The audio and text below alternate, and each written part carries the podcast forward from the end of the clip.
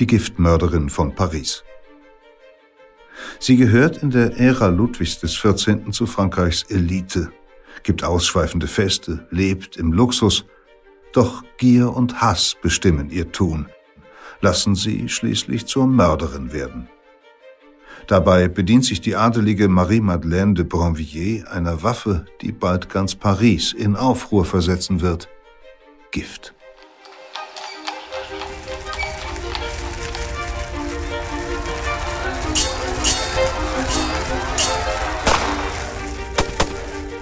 Verbrechen der Vergangenheit. Ein Crime-Podcast von Geo Epoche und RTL Plus. Zugang zu allen Folgen der gesamten Reihe haben Sie exklusiv nur auf RTL Plus Musik.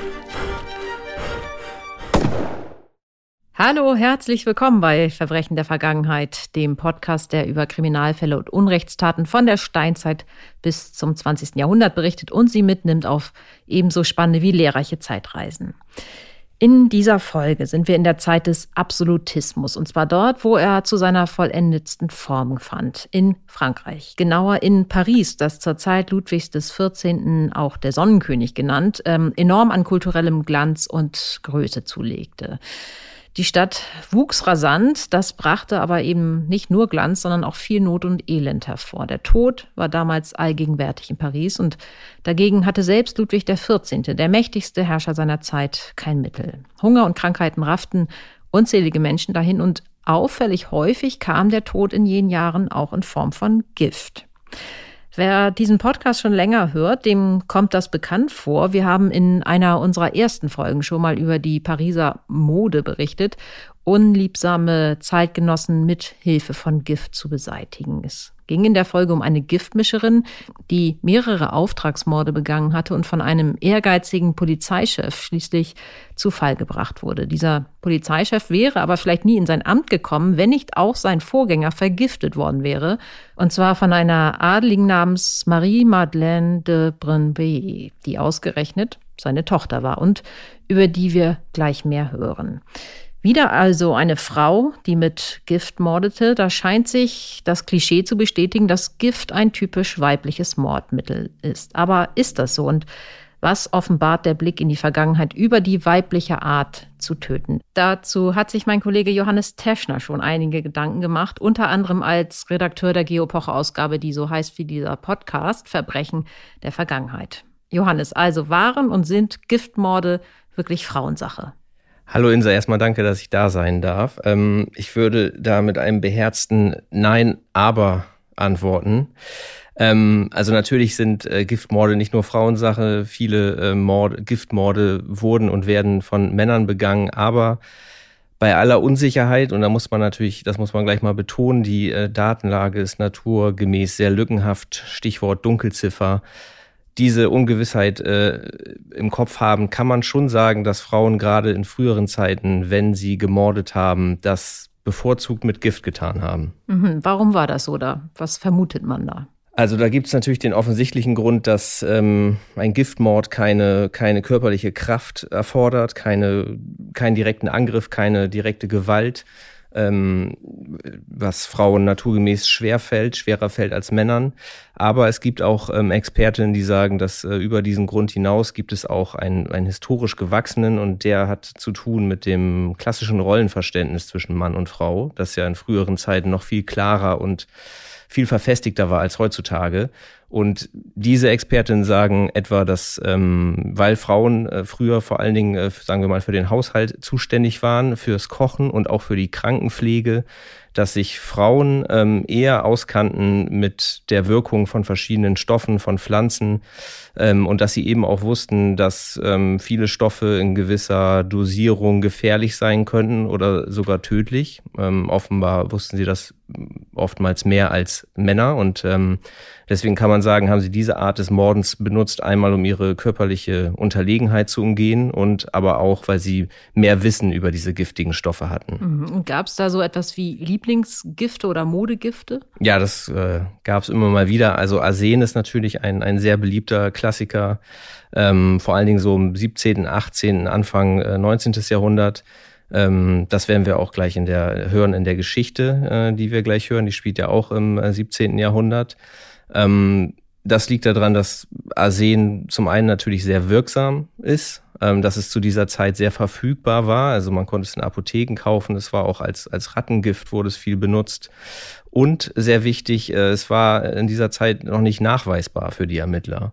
Und ähm, das ist natürlich ein gewichtiger Punkt und auch eine der, der berühmtesten deutschen Giftmörderinnen ähm, hat mit Arsen getötet. Das, ja, äh, ja, ja. das wollte ich gerade sagen, das musst du jetzt ein bisschen näher Das, das war die, die äh, Bremerin Gesche Gottfried, die im frühen 19. Jahrhundert mindestens 15 Menschen mit Arsen umgebracht hat, mutmaßlich noch mehr.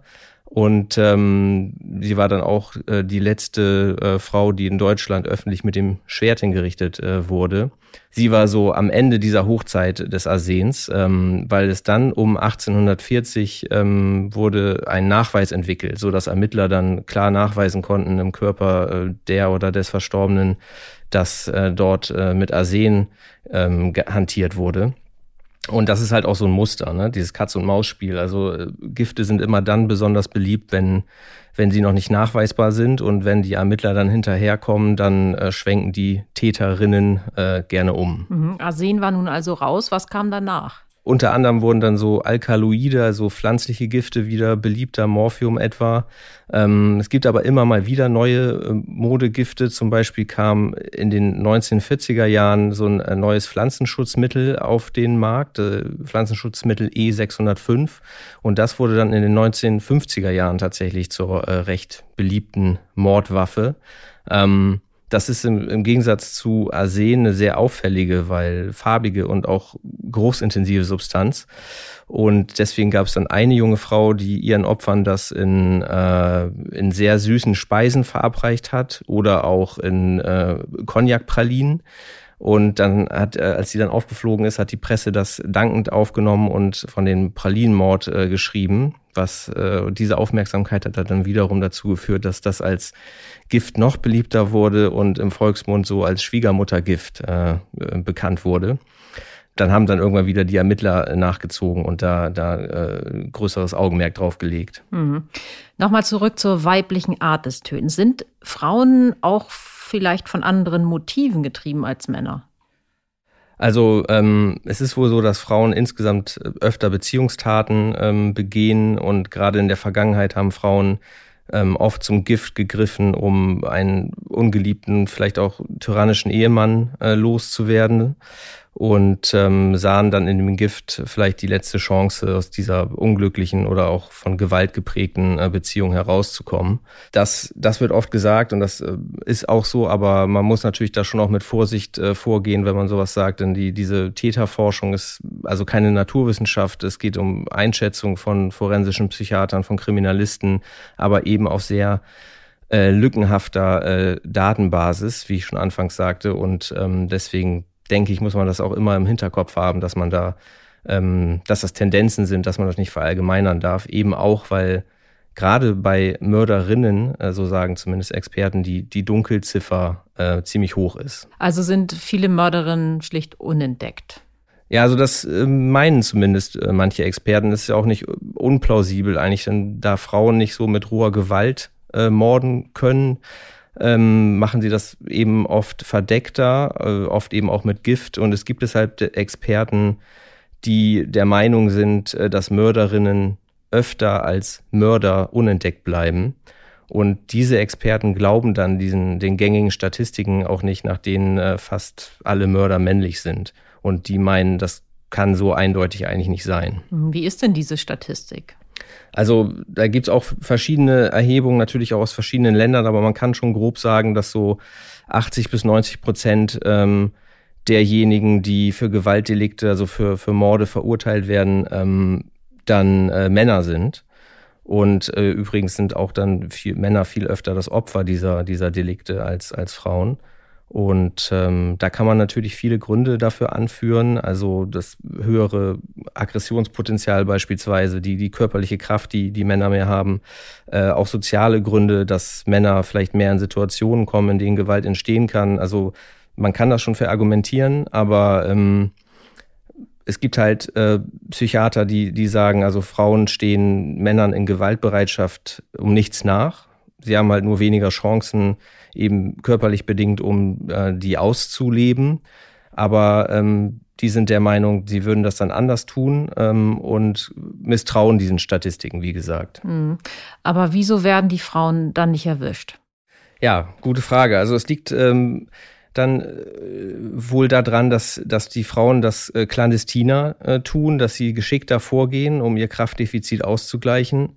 Also ähm, beispielsweise die deutsche Kriminalpsychologin Lydia Benecke, die sagt, dass äh, Frauen sich dann auch, Täterinnen sich dann oft so Rollenklischees zunutze machen, die es in der Gesellschaft gibt ähm, und als besonders hilfsbereit auftreten oder auch besonders hilfsbedürftig, so ein, ein klassisches äh, Rollenklischee der Frau vielleicht und dass Frauen deswegen so die These auch seltener Verdacht überhaupt schon erwecken. Also das sagen wir mal ganz salopp gesagt, äh, Menschen denken, also diese nette Frau, die sich so sehr kümmert, die kann, die kann doch keine Betrügerin sein, kann erst recht keine Mörderin sein. Mhm. So, das ist dann so die, die Stoßrichtung der Expertinnen, die sagen, ähm, also äh, es muss mehr Mörderinnen geben, die als in der Statistik stehen. Es gibt aber auch Experten, die, die da anderer Meinung sind. Nämlich welcher? Also die ähm, glauben, dass Frauen tatsächlich viel weniger Gewaltverbrechen begehen als Männer. Wohlgemerkt nicht, ähm, weil sie die besseren Menschen sind, sondern dann aus, aus gesellschaftlicher Prägung heraus. Also die sagen dann, ähm, dieser, diese Diskrepanz ist so eklatant ähm, zwischen männlichen und weiblichen Gewaltverbrechen in der Anzahl, dass das damit zu tun haben muss, dass Mädchen ähm, von Anfang an beigebracht wird, anders mit Aggressionen umzugehen, mit Konflikten umzugehen, dass sie halt Aggressionen eher nach innen leiden, mit sich selbst äh, ausmachen, sie unterdrücken während Männer ähm, das äh, mehr nach außen leiten. Und ähm, dass das halt dazu führt, dass Frauen dann auch tatsächlich am Ende äh, seltener gewalttätig werden. Frauen begehen laut Statistiken zumindest also deutlich weniger Morde. Sie sind aber überrepräsentiert in bestimmten Kontexten, etwa bei ähm, Kindsmorden oder ähm, der Tötung von Pflegebedürftigen. Mhm. Das ist richtig und äh, so da führen dann äh, Kriminologen oft das an, was sie äh, Tatgelegenheitsstruktur nennen. Ähm, bevor du mich jetzt fragst, was ist, sage ich es gleich. Das ist, äh, bedeutet, dass wenn ich ähm, sehr viel mit einer Sache zu tun habe und in diesem Zusammenhang eine hohe Belastung erfahre, auch Überforderung, auch Frustration, dann steigt die Gefahr, dass es in diesem Kontext auch zu, um, zum Ausleben einer Aggression kommt. Und das ist dann bei Frauen halt äh, sehr häufig mit äh, Kindern ähm, der Fall oder auch mit zu pflegenden Angehörigen, weil sie einfach in diesen Kontexten viel mehr äh, zu tun haben, viel mehr Zeit verbringen als Männer. Mhm. Nochmal ähm, ein bisschen zurückgeschaut. Du hast anfangs gesagt, ähm, dass vor allem früher Frauen ähm, mit Gift äh, bevorzugt gemordet haben. Ist das heute anders? Das ist äh, anders. Also die, die Entwicklung ist so, dass sich das äh, immer äh, gleichmäßiger verteilt. Giftmorde zunehmend gleichmäßiger auf Männer und Frauen. Was ja dann, wenn man drüber nachdenkt, auch äh, dazu passt, ähm, dass Experten sagen, das hat auch ähm, mit gesellschaftlichen Rollen zu tun, dass äh, Frauen früher mehr gemordet haben. Also wenn man sagt, heute ist die Rollenverteilung nicht mehr so klar, die äh, Frauen äh, sind emanzipierter, dass sich das dann ein bisschen mehr angleicht. Ähm, und insofern, wenn wir jetzt gleich die Geschichte hören, ein, ein Giftmord aus dem 17. Jahrhundert ähm, von einer Frau begangen, dann kann man schon irgendwie sagen, äh, dass das auch ein Stück weit typisch typische Art des Mordens für die damalige Zeit war. Mhm. Ja, vielen Dank, Johannes, ähm, dass du hier warst für die Informationen. Und die Geschichte hören wir jetzt. Die Giftmörderin von Paris. Eine historische Reportage von Katharina von Ruschkowski. Es liest Peter Kämpfe. Sie kommen. Im Nu pflanzt sich die Nachricht unter den Wartenden fort. Die Notre-Dame-Brücke hat der Henkerskarren schon passiert. Nun rollt das knarrende Gefährt Richtung Rathaus, schiebt sich mühsam durch die tobende Menge. Und obenauf sitzt das Ungeheuer. Zehntausende sind an diesem 17. Juli 1676 zur Place de Grève vor dem Pariser Rathaus geeilt. Anwohner haben ihre Fensterplätze gegen Geld an Gaffer abgetreten. Viele Schaulustige verharren dort seit Stunden. Nun liegt der Platz, auf dem sich mittig ein Schafott und ein schon brennender Scheiterhaufen erheben, in der Abendsonne. Straßenverkäufer zwängen sich durch die Massen, versorgen die Hungrigen und Durstigen. Keiner geht, alle wollen das Ungeheuer sterben sehen, diese hinterhältige, habgierige Mörderin, die das Stadtgespräch seit Wochen beherrscht. Zärtlich soll sie den siechenden Vater mit der einen Hand gestreichelt haben, während sie mit der anderen Gift in seine Suppe goss. An nahezu ihrer gesamten Familie habe sie sich vergangen, und um die Wirkung ihres toxischen Gemisches zu testen, soll sie vergiftete Kekse an die Kranken in den Spitälern verteilt haben. Wie kann eine Frau nur dazu in der Lage sein? Zumal eine von Rang. Denn Marie-Madeleine de Bronvilliers ist eine Marquise, eine Adelige, eine Serienmörderin, das widerspricht in geradezu monströser Weise dem klassischen Idealbild vom schönen, friedvollen Wesen des weiblichen Geschlechts. Und das umso mehr, als sie nicht etwa aus Not oder Verzweiflung tötete. Welcher Teufel ist nur in dieses Weib gefahren? Vatermörderin, Hexe, Giftmischerin, brüllen die Schaulustigen der Marquise entgegen. Das Geschrei schwillt an, je näher die Todgeweihte der Richtstätte kommt. Die Menschen schieben, stoßen, schubsen. Wer es bis nah an den Karren schafft, mag aber vielleicht kaum glauben, dass mit all den Flüchen diese Frau gemeint ist. Die Marquise, die auf den strohbedeckten Brettern hockt, wirkt zierlich, zart, harmlos. Wie üblich bei Verurteilten ist sie in ein grobes, bodenlanges Leinengewand gehüllt, eine Haube bedeckt ihr Haar, ein Strick ist als Schlinge um ihren Hals gelegt. Sie sei Opfer einer Hetzkampagne, hatte ihr Verteidiger behauptet. Um eine Frau ihres Ranges anzuklagen, brauche es vollkommen eindeutige Beweise. Die Richter aber überzeugte er damit nicht. Hatte ihnen nicht der König persönlich befohlen, niemanden wegen seines Standes zu schonen? Immerhin bei der Hinrichtungsart ist die Marquise privilegiert, als Adelige wird sie enthauptet, nicht gehängt oder gerädert wie das normale Volk. Und so schreitet sie nun die letzten Meter zu Fuß zum Schafott, geführt von einem Henkersgehilfen. Ohne Hilfe klettert sie die Leiter zum Podest empor und kniet dort nieder, den Oberkörper aufrecht, den Kopf erhoben, der gleich von ihren Schultern rollen soll. Der Leichnam solle danach sogleich auf dem Scheiterhaufen brennen, hat das Gericht angeordnet. Der Wind möge die Aschereste der Marquise davontragen. Nichts werde von dieser Frau in der Stadt zurückbleiben. Doch die Richter irren. Sie werden bald einsehen müssen, dass die Marquise de Brinvilliers für manchen Pariser zum Vorbild geworden ist und ihre Art zu morden eine Mode. Marie-Madeleine d'Aubray geboren am 22. Juli 1630, fällt auf von Anbeginn. Sie mag keine bemerkenswerte Erscheinung sein mit ihrer kleinen Gestalt, dem runden Gesicht, den warmen blauen Augen. Ihr Charakter aber ist außergewöhnlich, vor allem für ein Mädchen jener Zeit. Marie Madeleine, so erzählt man später, ist als Kind mutig und wild. Bei gemeinsamen Unternehmungen übertrifft sie angeblich ihre jüngeren Brüder an Kühnheit. Missfällt ihr irgendetwas, duldet sie keine Widerrede. Jeder in der Familie fürchtet ihre Wutanfälle. Für ihre baldige Einsamkeit aber sind solche Ausbrüche nicht verantwortlich. Die Mutter stirbt früh. Die zwei Brüder erhalten daraufhin einen eigenen Erzieher.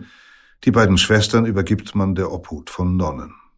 Marie-Madeleine bleibt als einziges Mädchen im Haus des Vaters zurück, beinahe sich selbst überlassen. Denn Antoine Dreux d'Aubray hat keine Zeit, sich um seine Älteste zu kümmern.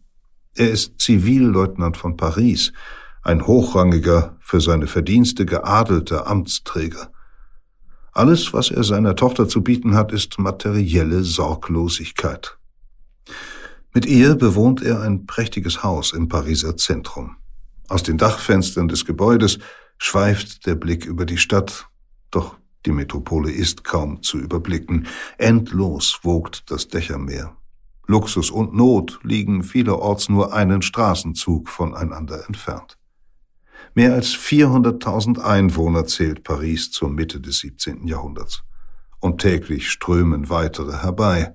Tagelöhner, Wissenschaftler, Künstler, Glücksritter, Viele hausen in eilig errichteten Mietshäusern. Etliche Gassen sind so eng bebaut, dass kaum Licht und Frischluft hineingelangen. Dazu der Dreck und Abfall auf dem Pflaster. Wer nach Hause wartet, muss stets fürchten, den Inhalt der Nachttöpfe abzubekommen, den die Einwohner einfach aus dem Fenster kippen.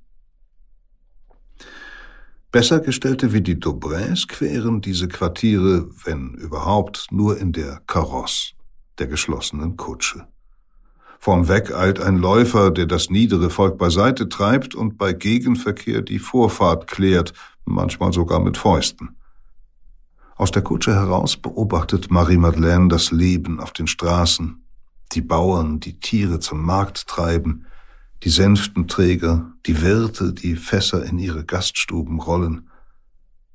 Die Ausfahrten sind vermutlich seltene Höhepunkte in ihrem leeren Alltag, denn das Haus darf Marie-Madeleine nur selten verlassen. So hat es der Vater wohl aus Sorge um seine abenteuerlustige Tochter bestimmt. Sehnlich blickt sie daher dem Tag ihrer Hochzeit entgegen. Durch die Ehe, so hofft sie wahrscheinlich, vermag sie endlich dem väterlichen Gefängnis zu entkommen. Am 20. Dezember 1651 ist es soweit. Marie-Madeleine heiratet Antoine Gobelin. Er ist hoher Offizier und Spross einer angesehenen Pariser Färber-Dynastie. Wie in gehobenen Kreisen üblich, hat der Brautvater den Gatten ausgewählt. Die Tochter gibt sich mit ihm zufrieden. Gobelin ist eine gute Partie, sein Vermögen beträchtlich und für seine Verdienste beim Militär ist er vom König in den Adelsstand erhoben worden, trägt den Titel Marquis de Brinvilliers. Offenbar führen sie einige Jahre lang eine harmonische Ehe. Zwei gemeinsame Kinder kommen zur Welt und Marie-Madeleine genießt die Freiheiten, die ihr das neue Leben als Marquise de Brinvilliers bietet. Nächtens flaniert sie womöglich auf dem von Fackeln erleuchteten Cour la Reine, der Gartenpromenade entlang der Seine. Zwischen den Ulmen, die den Spazierweg säumen, spielen Musiker auf, tauscht die Noblesse den neuesten Tratsch. Und Marie-Madeleine kehrt in die Pariser Salons ein, oder lädt selbst zu Empfängen, bei denen sie in teuren Kleidern, gepudert und von blumigen Parfumnoten umwabert auftritt. Sie will beeindrucken. Nicht allein, weil es ihr gefällt. Wer im Frankreich des 17. Jahrhunderts Macht zeigen und mehren will, der strotzt und prasst, selbst wenn er sich damit finanziell ruiniert. Bescheidenheit bedeutet Ohnmacht. 1658 aber nimmt das Leben der Marquise eine schicksalhafte Wendung. Der eigene Gatte stellt ihr einen Bekannten vor, Jean-Baptiste Godin de Saint-Croix, einen schönen und schamlosen Kavallerieoffizier. Er umwirbt die Frau seines Freundes, wird ihr Geliebter. Marie-Madeleine verfällt diesem Mann, der sich fortan von ihr aushalten lässt. Sainte-Croix, inzwischen aus der Armee ausgetreten, ist leidenschaftlicher Alchemist, zumindest gibt er sich den Anschein. Auf dem linken Seineufer mietet er zwei Zimmer und richtet sich dort ein Labor ein. Hier sucht er angeblich nach dem Stein der Weisen, einer Substanz, die unedle Metalle in Silber oder Gold verwandeln soll. Womöglich dient ihm die Alchemie aber nur als Deckmantel für eine Verwandlung ganz anderer Art – er beginnt, falsche Geldstücke herzustellen, indem er mit Hilfe von Quecksilber einen Silberüberzug auf billige Metalle aufträgt. Ein Komplize bringt die Falschmützen in Umlauf. Es ist ein weit verbreitetes Verbrechen in diesen Jahren, denn die Qualität der echten Silbermünzen ist so schlecht, dass sich die falschen kaum von ihnen unterscheiden lassen. Unweit des Labors nimmt sich die Marquise bald eine Wohnung, in der sie Sainte-Croix empfängt unverblümt am helllichten Tag. Mindestens zwei weitere Kinder haben wohl Sainte-Croix zum Vater. Ihren Ehemann stört es offenbar nicht. Vermutlich haben sie sich schon seit längerem auseinandergelebt, ist er selbst untreu. Doch auch Marie-Madeleines Familie weiß Bescheid. Ihre Brüder und ihr Vater sehen die Familienehre befleckt. Der Vater nutzt seine hochrangige Stellung und erwirkt einen Lettre de Cachet, eine versiegelte Anordnung im Namen des Königs, mit dem er Sainte-Croix ohne Prozess einsperren lassen kann. Dreux d'Aubray will ihn auf diese Weise für einige Zeit hinter Gitter bringen und Marie-Madeleine zur Besinnung. Am 19. März 1663, die Marquise und ihr Geliebter kutschieren gerade durch das frühlingserwachende Paris, halten Wachmänner das Gefährt an und bringen Sainte-Croix in die Bastille, das königliche Gefängnis für Angehörige der Oberschicht. Marie-Madeleine, den Blicken der herbeieilenden Gaffer ausgesetzt, bebt und schwört Rache, so wird sie es in späteren Verhören erzählen. Vielleicht aber wäre es bei ihrem Zorn geblieben, hätte ihr Geliebter nicht die folgenden Wochen in der Bastille verbracht. Denn dort lernt Sainte-Croix wohl einen italienischen Häftling kennen, der in Diensten der früheren Königin von Schweden steht. Dieser, so wird später gemutmaßt, sei in der Kunst des Giftmischens äußerst bewandert und habe auch Sainte-Croix dafür begeistert. Sicher ist, nach sechswöchiger Haft wird er aus der Bastille entlassen und in der Folge hegt er ein nachdrückliches Interesse an toxischen Substanzen. Es ist für ihn ein leichtes, in Paris an giftige Stoffe zu gelangen. Er muss sich nur an die zahlreichen Wahrsagerinnen und Quacksalber wenden, die meist draußen in den Vorstädten Heilmittel aus Zutaten wie Schierling, Tollkirsche oder Krötengift brauen. Und Substanzen wie Quecksilber, Chlorid oder Arsenik sind in beinahe jeder Apotheke zu haben. In dieser Zeit, in der die Kenntnisse in Physik, Mathematik oder Medizin erhebliche Fortschritte machen, wächst auch das Wissen über Stoffe und ihre Reaktionen. Die Chemie löst sich von den überkommenen Vorstellungen der Alchemie und entwickelt sich zur experimentellen Naturwissenschaft. Und wie die anderen Disziplinen profitiert sie gerade in Frankreich von der Förderung durch Ludwig XIV., der Paris zum Zentrum der Wissenschaften machen will. So werden im Laboratorium des Königlichen Botanischen Gartens öffentliche Chemievorlesungen abgehalten, Interessierte Pariser sitzen hier um einen großen Tisch, staunen über die darauf durchgeführten Experimente und lauschen den Ausführungen von Christophe Glaset. Der angesehene Apotheker, dessen Dienste auch der König selbst in Anspruch nimmt, hat 1663 eine wissenschaftliche Abhandlung über die Chemie publiziert, in der er sich unter anderem über heilende und tödliche Mixturen auslässt. Solche Themen sind es vermutlich, die Sainte-Croix veranlassen, einige der Vorlesungen zu besuchen.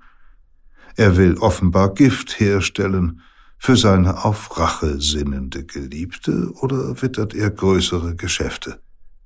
Später werden Ermittlungen wahre Abgründe in der Stadt bloßlegen. Sainte-Croix nimmt wohl Kontakt mit Glaset auf, bezieht Komponenten für Gifte von dem Apotheker und angeblich auch geheime Rezepte, so wird es zumindest die Marquise später erzählen. Ihr Geliebter tüftelt vermutlich im eigenen Labor, verkocht und destilliert etwa die Körpersäfte zuvor mit Arsenik vergifteter Tiere, um ein flüssiges Toxikum zu gewinnen, durchschlagender und schneller wirksam als das pulverförmige Gift. Auch die Marquise scheint bald äußerst interessiert an diesen Substanzen. Überlegt sie, dass das Gift ihrem Wunsch nach Rache dienen könnte? Oder reift in ihr der Gedanke damit auch ihre finanziellen Probleme zu lösen? Denn Marie-Madeleines Gatte hat über die Jahre große Teile des einstigen Vermögens durchgebracht, verschwendet, verspielt, durch Inkompetenz in Geldfragen verschleudert. Um wenigstens einiges von dem Geld, das sie selbst in die Ehe eingebracht hat, zu sichern, ist es ihr gelungen, eine Trennung der Besitztümer zu erreichen. Doch was ihr geblieben ist, wird kaum ausreichen, ihre aufwendige Lebensführung fortzusetzen und zudem den anspruchsvollen Geliebten bei Laune zu halten, ganz zu schweigen davon, ihren Kindern eine standesgemäße Zukunft zu ermöglichen.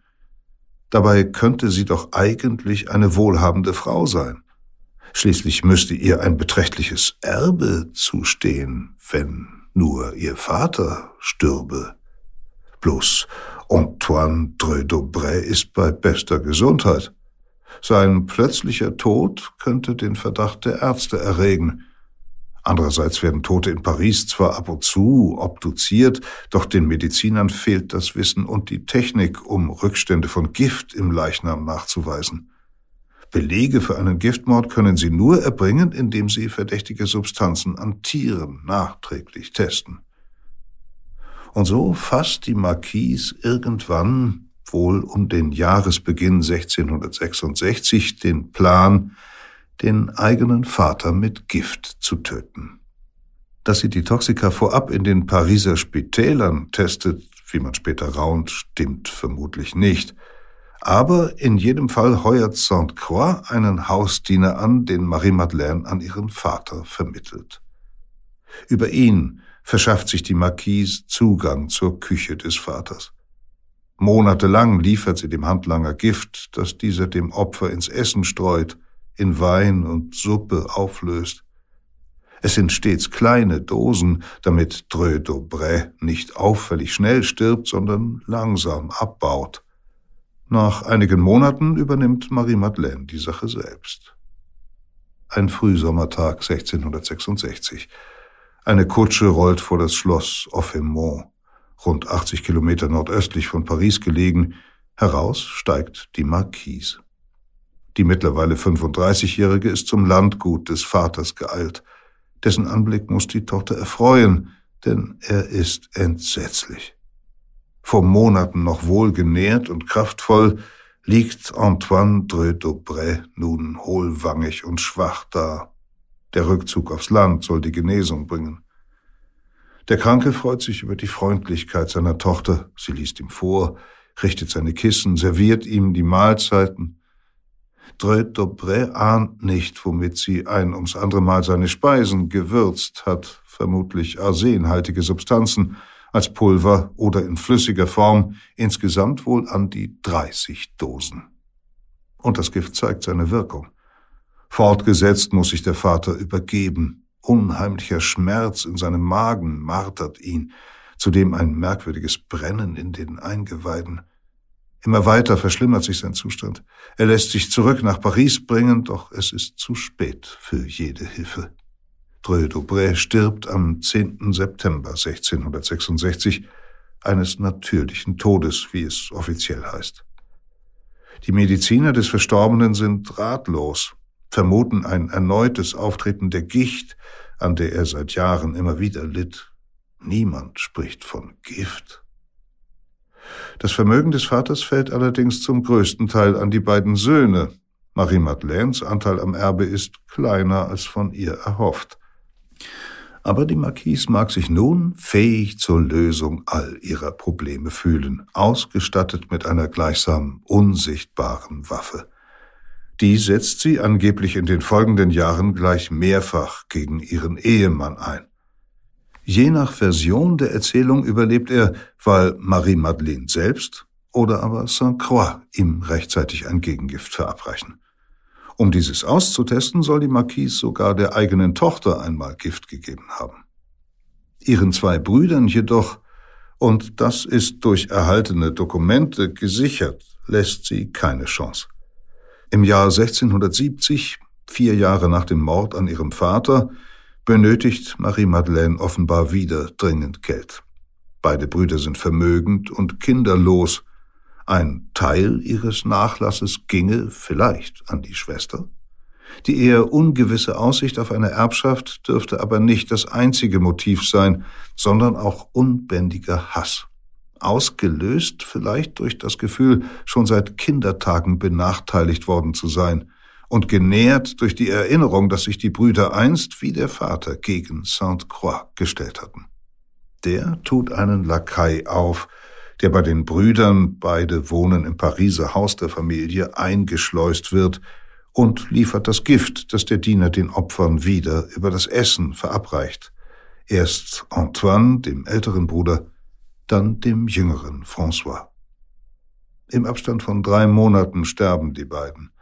Nach nunmehr drei mysteriösen Todesfällen in der Familie Daubray, alle verbunden mit den gleichen qualvollen Symptomen, gehen in Paris wohl bald Gerüchte um, zumal die Obduktion des Leichnams von Antoine Daubray Grauenhaftes offenbart hat. Magen und zwölf Fingerdarm des Verstorbenen sind schwarz. Die Eingeweide zerfallen bei Öffnung des Körpers förmlich in Stücke, wirken wie verbrannt. Und tatsächlich mutmaßen die Experten, dass Gift im Spiel sein könnte. Sicher sind sie sich jedoch nicht. Echte Beweise für einen Giftanschlag gibt es nicht. Auf den eingeschleusten Diener fällt kein Verdacht und schon gar nicht auf die Marquise. Dann aber stirbt am 30. Juli 1672 ihr geliebter Sainte-Croix an einer langwierigen Krankheit. Sein Tod, das legen spätere Dokumente nahe, vereitelt weitere wohl bereits geplante Vorhaben der beiden. Die alleinstehende Schwester der Marquise sowie die Witwe des älteren Bruders zu vergiften, um so vielleicht doch noch das gesamte Familienvermögen erben zu können. Damit nicht genug. Sainte-Croix war hoch verschuldet. Um den Ansprüchen der Gläubiger nachzukommen, versiegelt die Polizei seine Wohnung, sein Besitz wird kurz darauf behördlich durchgesehen. Dabei stoßen die Ermittler auf eine Schatulle, darin Dutzende Päckchen und Fiolen. Schnell wird klar, dass es sich um Gifte handelt. Etliche Tiere, Hunde, eine Katze, Hühner und Tauben, die die Substanzen zu Untersuchungszwecken fressen müssen, sterben binnen Stunden. Obenauf in der Schatulle liegt ein Schreiben von Sainte-Croix. Im Falle seines Todes solle die Kassette der Marquise de Brinvilliers übergeben werden. Alles darin gehöre ihr und ginge nur sie an. Weiterhin finden sich glühende Liebesbriefe sowie ein Schuldschein der Marquise an Sainte-Croix, ausgestellt einige Monate vor dem Tod des älteren Bruders. Belastende Indizien, zumal sich zeitgleich herausstellt, dass eben jener Lakai, der zur Zeit von Krankheit und Tod der Brüder in deren Haushalt tätig war, engen Kontakt zu Sainte-Croix pflegte. Daraufhin erhebt die Witwe des älteren Bruders Klage gegen den Diener. Er wird festgenommen und im März 1673 wegen des Mordes an Antoine und François d'Aubray hingerichtet. Da hat die Marquise Frankreich längst verlassen. Bereits kurz nach Saint-Croix Tod flieht sie nach England, bricht dann nach Holland auf und weiter in die spanischen Niederlande, in etwa das heutige Belgien, kommt in abgelegenen Gasthäusern und kleinen Klöstern unter, immer nur für kurze Zeit, um ihre Verfolgung zu erschweren. Gut drei Jahre lang verkriecht sie sich so. Im Frühjahr 1676 aber die Marquise weilt in einem Lütticher Frauenkloster, wird sie gefasst. Das Fürstbistum Lüttich ist zu dieser Zeit mit Frankreich verbündet, die Zitadelle der Stadt von Soldaten Ludwigs des 14. besetzt. Die erfahren von der Anwesenheit der Marquise und die Stadtherren stimmen schließlich der Festnahme durch französische Abgesandte zu. Als diese ihr Zimmer im Kloster durchsuchen, finden sie eine schriftliche Beichte der Marquise. Hatten die Nonnen sie dazu aufgefordert? Wollte sie sich selbst erleichtern? Jedenfalls gesteht die Marquise darin, Ehebruch, Abtreibungen sowie den Vater und die beiden Brüder ermordet zu haben. Eine stattliche Militäreskorte geleitet Marie Madeleines Gefangenenwagen nach Frankreich. Der Weg führt über das feindliche Territorium der spanischen Niederlande. Man fürchtet vielleicht aber auch Befreiungsversuche. Möglicherweise gibt es Mitwisser, Mittäter, die ein Interesse daran haben, dass die Marquise nicht vor Gericht aussagt?